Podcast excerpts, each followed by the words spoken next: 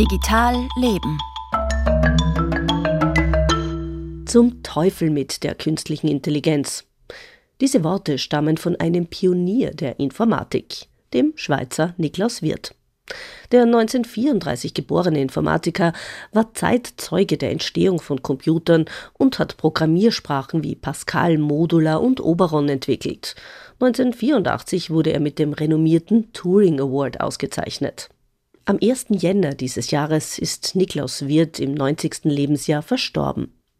Marianne Unterlugauer hat ihn in den vergangenen Jahrzehnten mehrfach interviewt und folgenden Nachruf gestaltet. Es liest Julia Gindl. Lehre Dinge, die auch in 10 und 20 Jahren noch Bestand haben. Niklaus Wirth baute Computer, programmierte Betriebssysteme, Grafikprogramme und Texteditoren. Er schrieb Computergeschichte und wehrte sich zeitlebens dagegen, dass Software, die ihre Aufgabe korrekt ausführt, auch kompliziert zu bedienen sein muss. Was nützt mir eine 100% pünktliche Bahn, wenn ich dafür in Güterwagen unbequem fahren muss? Und so ist es doch mit unserer Software heute auch. Mit seinen Programmiersprachen Pascal und deren Nachfolgern Modular und Oberon zeigt wird, wie man Studierenden das Leben so einfach wie möglich machen kann. Seine Sprachen sind schnörkellos und basieren auf wenigen festgeschriebenen Regeln. Das, so Niklas Wirth, erleichtere auch das Leben eines Lehrenden ungemein. Man kann dieses Manual in einem Tag lesen. Vielleicht behält man nicht alles zurück, dann weiß man aber, wo man nachblättern muss. 20 Seiten, das ist vernünftig, aber 500 und 1000, wie es heute üblich ist, das ist Unsinn. Das ist das ganz offensichtliche Zeichen von von schlechtem Design. Niklaus Wirth baut seine Computer selbst und gibt ihnen Namen wie Lilith und Ceres. Er erfindet Betriebssysteme und achtet akribisch darauf, dass sie so wenig Prozessorleistung wie möglich in Anspruch nehmen. Also ich bin eben immer Ingenieur gewesen. Für Computerprogramme, die mehr dazu taugen, einen Benutzer in die Irre zu führen, statt ihn zu unterstützen, fand er kaum freundliche Worte. Für Wirth als Informatiker der ersten Stunde waren sie Ausdruck von Ignoranz. Auch mit KI hatte er so seine Probleme. Zum Teufel mit dieser künstlichen Intelligenz.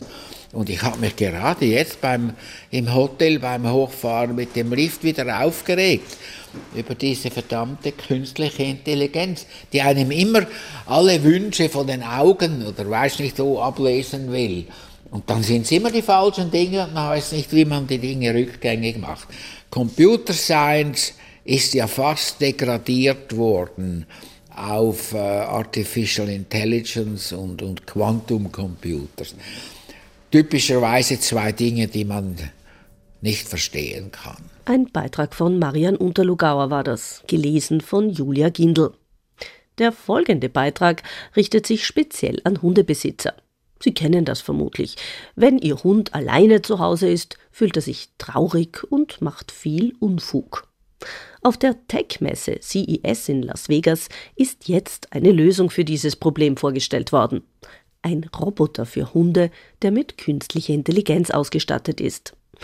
Nils Dumps hat sich diesen elektronischen Hundespielgefährten näher angeschaut. Der ist 75 cm hoch, kann durch die Wohnung rollen, hat auch ein Display, auf dem so zwei weiße Punkte zu sehen sind. Das sind sozusagen die Augen und damit kann er auch so lustig blinzeln. Oro heißt der Roboter, der Hundebegleiter. Und dieser Roboter kann zum Beispiel dem Hund auch einen Ball hinwerfen, denn sozusagen im Bauch dieses Roboters ist ein Loch und da kommt dann ein Ball rausgeschossen. Das läuft so wie bei so einer Tennisballmaschine.